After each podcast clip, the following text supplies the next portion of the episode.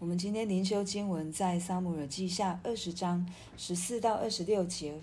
他走遍以色列各支派，直到伯玛迦的亚比拉，并比利人的全地。那些地方的人也都聚集跟随他。约押和跟随的人到了伯玛迦的亚比拉，围困示巴，就对着城筑垒，跟随约押的众民用锤撞城，要使城倒塌陷。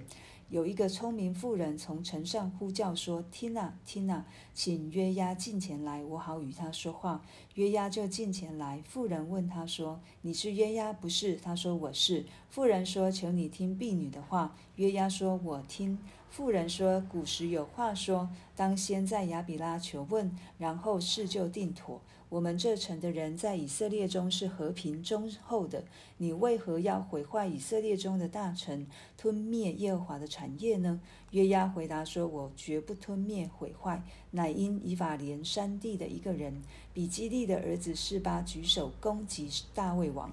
你们若将他一人交出来，我便离城而去。”妇人对约押说：“那人的首级必从城墙上丢给你。”妇人就凭他的智慧去劝。众人，他们便割下比基利的儿子示巴的首级，丢给约押。约押吹角，众人就离城而散，各归各家去了。约押回耶路撒冷到王那里。约押做以色列全军的元帅。耶和耶大的儿子比拿雅统辖基利提人和比利提人。亚多兰掌管服苦的人。亚希律的儿子约沙法做史官。示法做书记。撒督和亚比亚他做祭司长。雅尔人。以拉做大卫的宰相。我们今天看到，哦，示巴在二十章一节，示巴叛变，继押沙龙之后，原本以为会比较和平的，但是示巴起来犯叛变，对他带领以色列其他十个支派，他可他在里面做一个怂恿的动作，但是因为他敌不过。大卫王的这个的将帅，所以他就逃走，但是他还是仍旧在以色列各支派在在招兵。对，他最后他到了一个叫做亚比拉的城市，然后在在这个城里面呢，约押所带的军队也围困在这个城外面，要攻击这个城，然后要把这个城让它塌陷。他他们是先在。这个城外面围了一个，做了另外一个城墙，对，想说要把整个城攻破之后，是吧在里面的这些人，他们全都要击杀。但是当他在做这一件事情的时候，有一个聪明的妇人，我们也看到之前约押也找了一个聪明智慧的妇人来对大卫说话。那现在有这个城里面有一个聪明的妇人在城上来呼呼叫。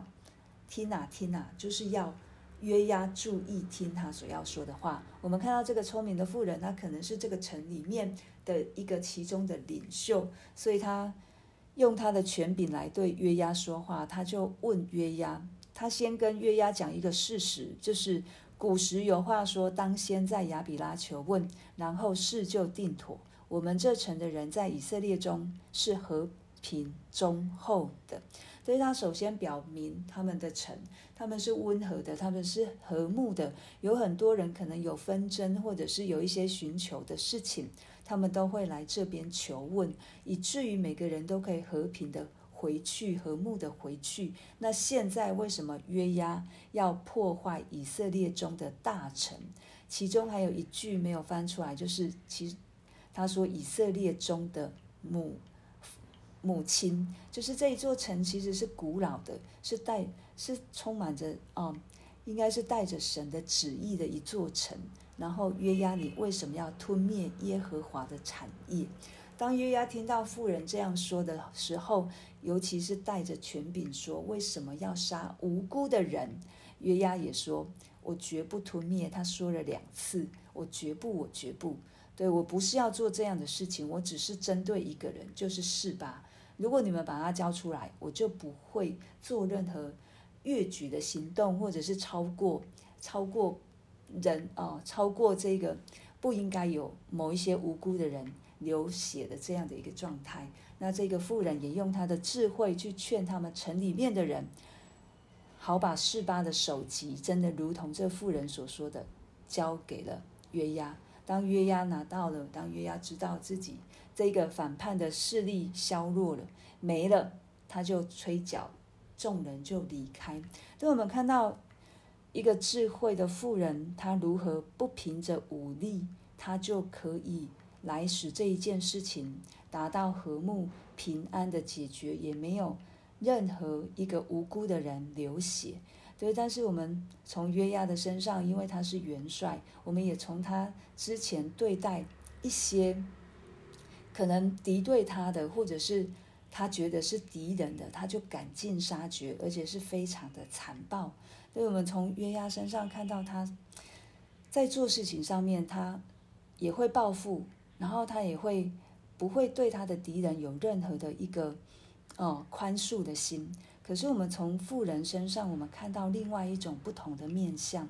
对，他可以用他的智慧，他可以如同他所说的，这个城就是和平忠厚的。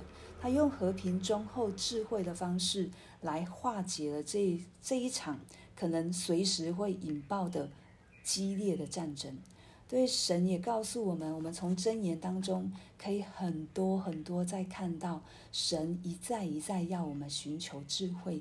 这智慧是谁呢？这智慧就是耶和华，如同在箴言二章一到六节说的。我来读一次给大家听。我儿，你若领受我的言语，存记我的命令，侧耳听智慧，专心求聪明，呼求明哲，扬声求聪明，寻找他如寻找银子，搜求他如搜求隐藏的珍宝，你就明白敬畏耶和华。得以认识神，因为耶和华赐人智慧、知识和聪明，都由他口而出。所以，所以我们当我们敬畏神的人，我们就有智慧，我们就有聪明。但是，这个智慧、聪明，是因为知道我们在神之下，我们会寻求他的面。我们会寻求他的旨意，以至于我们按着神的旨意来说话、来行事，我们就带出了如同这妇人说的和平和忠厚。诗篇也告诉我们说，要离善、离恶行善，寻求和睦，一心追赶。为什么要一心？因为要和睦其实很不容易。如果我们没有神，我们真的没有办法和睦。如果我们不认识神，我们也没有办法饶恕，因为别人就是伤害我们，别人就是敌对我们，或者是有很多的像约押现在面对的敌人，就是在这个城城里面，我就是要把他平反的这样的一个背叛悖逆，才能够让以色列真的进入有一个和平的一个时的一个时候。对，神告诉我们要离善行恶，寻求和睦，一心追赶。神也告诉我们要向着他来寻求他，敬畏他，寻找由神而来的智慧及聪明。求神保守我们，如同这妇人一样，我们不一定是跟，不是每一次都要跟人家敌对。我们可以从这妇人身上学到和和平平的去讲一件事情。把事情说说开了，把事情解决了，是按着神给我们的智慧与聪明去行事，我们可以带出和睦，我们可以带出和平，我们就向神来祷告，